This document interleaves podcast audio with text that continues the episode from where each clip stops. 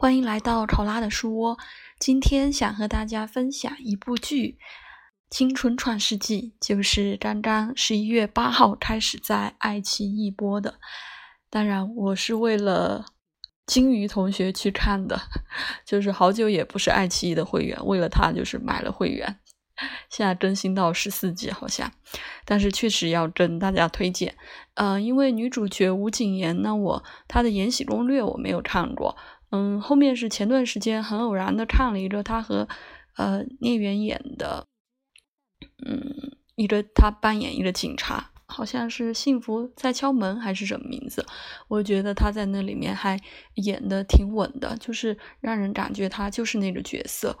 然后也不出戏。嗯嗯，金鱼同学呢就不用说了，因为 觉得他啊真的是还挺有天赋的一个一个演员的。嗯，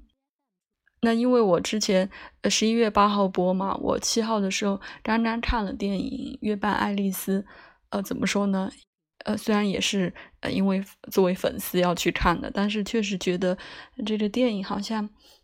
节奏感嗯不太好，就是讲的故事还可以，但是就是坐着看吧，那个节奏觉得有点。嗯，有点拖沓，还有点不太舒服的感觉，嗯，所以就可能呃评分比较低，票房比较低，也呃可以理解。但说回来，这个《青春创世纪》啊，因为当时他们俩在厦门开机，说是陈凯歌呃监制的，可能导演是啊陈凯歌呃也是亲戚还是认识的人，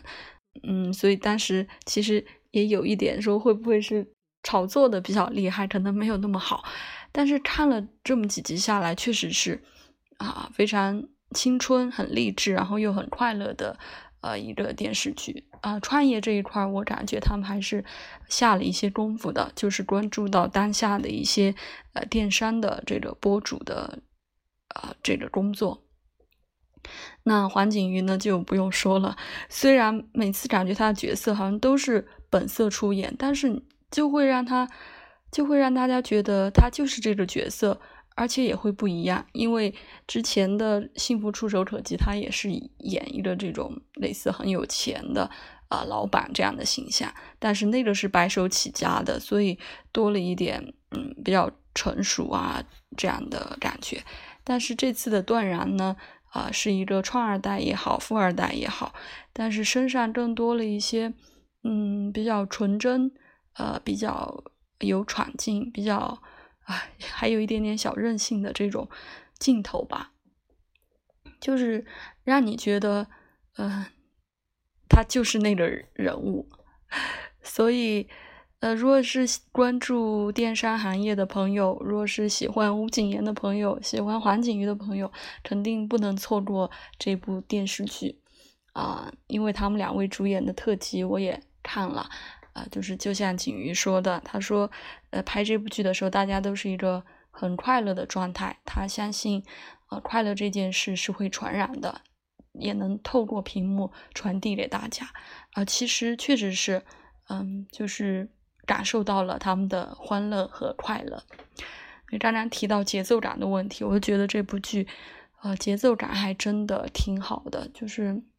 很紧凑，然后。呃，配角虽然很多吧，但是都塑造出了各自的个性，呃，也没有之前大家经常诟病的，就是男女主的戏被冲淡啊什么，就没有这样的感觉。大家都是好像为了推进这个剧情，呃，服务的。所以呢，呃，真的是一部挺不错的剧的，啊，大家都来看吧。那就先这样，感谢你的收听。